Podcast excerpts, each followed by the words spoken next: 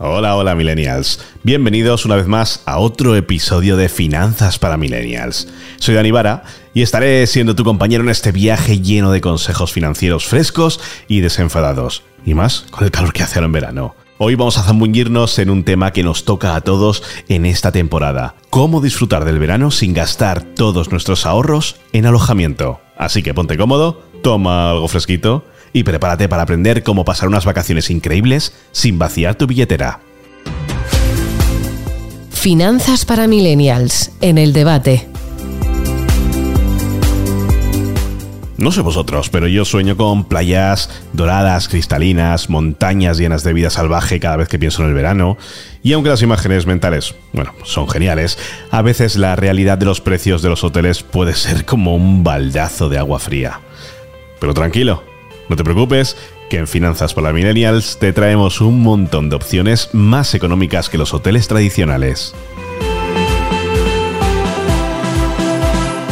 Y es que hay quien siempre lo deja todo para el último momento. Sin embargo, y aunque normalmente saldrá más caro que reservar las vacaciones en enero o febrero, hay una opción para el alojamiento que está arrasando en los últimos tiempos en España y que económicamente es mucho más ventajosa que la de un hotel. Se trata de los campings españoles. Son instalaciones en plena naturaleza con una gran relación calidad-precio y que además ofrecen muchas opciones ya que puedes elegir desde dormir en una parcela al aire libre hasta alquilar un bungalow entero. Por ejemplo, esta temporada, según los últimos datos que ha hecho públicos la Federación Española de Campings, la estancia media de los campings de nuestro país, justo para este mes de agosto en el que estamos, se mantiene en 7 días con un coste medio diario por familia de entre 120 y 140 euros después de haber experimentado una subida de tarifas del 5%. ¿eh? Que veas la diferencia, la tarifa media en el sector hotelero español ha crecido hasta un 19% este verano con respecto al año pasado. Si en el camping hablábamos de un coste medio de 120 a 140 euros, en el sector hotelero se llegan hasta los 186 euros de media. De hecho, este análisis sitúa a Baleares como el destino con hoteles más caros, con unos precios medios que alcanzan los 224 euros de media. De esta forma, los que viajamos tenemos a nuestro alcance una alternativa a los hospedajes más tradicionales que puede suponer un buen ahorro y que se ha puesto además de moda en los últimos años, sobre todo tras el estallido de la pandemia de coronavirus. Y si esto todavía no te convence, amigos, prepárense para el glamping. ¿Alguna vez has soñado con tener una experiencia de camping, de campamento, pero sin renunciar a las comodidades de un hotel? Bueno, pues tiene nombre. El glamping es la respuesta a tus deseos. Imagina dormir en una tienda de lujo, con todas las comodidades que puedas imaginar. Es como acampar, pero con estilo. Además, no podemos dejar de lado la opción de los apartamentos compartidos. Al dividir los gastos con amigos, puedes tener unas vacaciones espectaculares sin gastar todo tu presupuesto en alojamiento.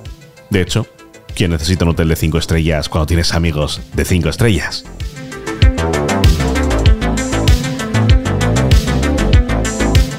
Y si todavía no te he convencido, mira, es hora de escapar del bullicio de la ciudad y adentrarnos en la tranquilidad de las casas rurales. Despertar con el canto de los pájaros y el aroma fresco del campo suena como el paraíso, ¿verdad? Bueno, pues las casas rurales son una excelente opción para desconectar del estrés y disfrutar de la calma de la naturaleza.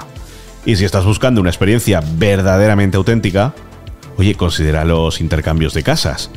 Puede sonar aterrador al principio, no sé, pero es una forma emocionante y económica de vivir como, oye, una persona de allí en cualquier parte del mundo.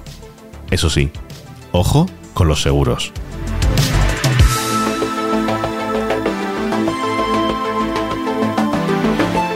Y es que no todo es color de rosa cuando se trata de alojamiento económico. Por ejemplo, en el glamping es posible que te encuentres con visitantes inesperados.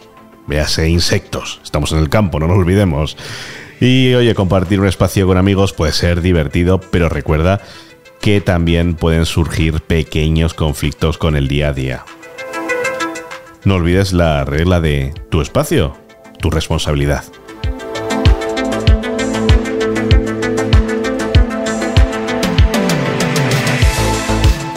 Y es que estas opciones de alojamiento alternativas al hotel tradicional puede impactar en tus finanzas cotidianas. Por ejemplo, mira, al ahorrar en alojamiento durante tus vacaciones puedes librar fondos para otros objetivos financieros. ¿Tienes deudas que pagar? ¿Quieres invertir en tu educación? O no, simplemente necesitas un fondo de emergencia más fuerte, más robusto. Pues mira, cada euro que ahorres cuenta y puede hacer una gran diferencia a largo plazo. Y es que hay algunos trucos y consejos que te ayudan a tener una experiencia, oye, más bonita a la hora de eh, utilizar estas opciones de alojamiento económico. Importantísimo, investigar antes de reservar, leer las reseñas e intentar comprobar que estas son reales. Haz todas las preguntas necesarias en el momento del alquiler y si optas por un intercambio de casas, comunica tus expectativas claramente con los anfitriones para evitar malentendidos.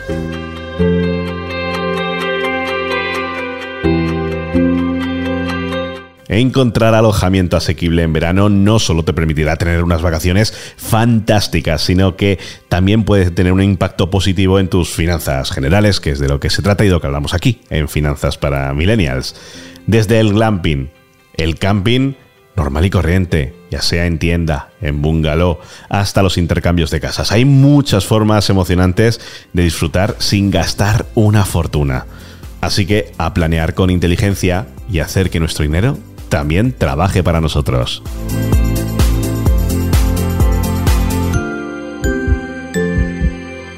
Bueno, y esto es todo por hoy en Finanzas para Millennials. Muchísimas gracias por acompañarnos y la semana que viene volveremos con más consejos para intentar que tu economía sea más fuerte.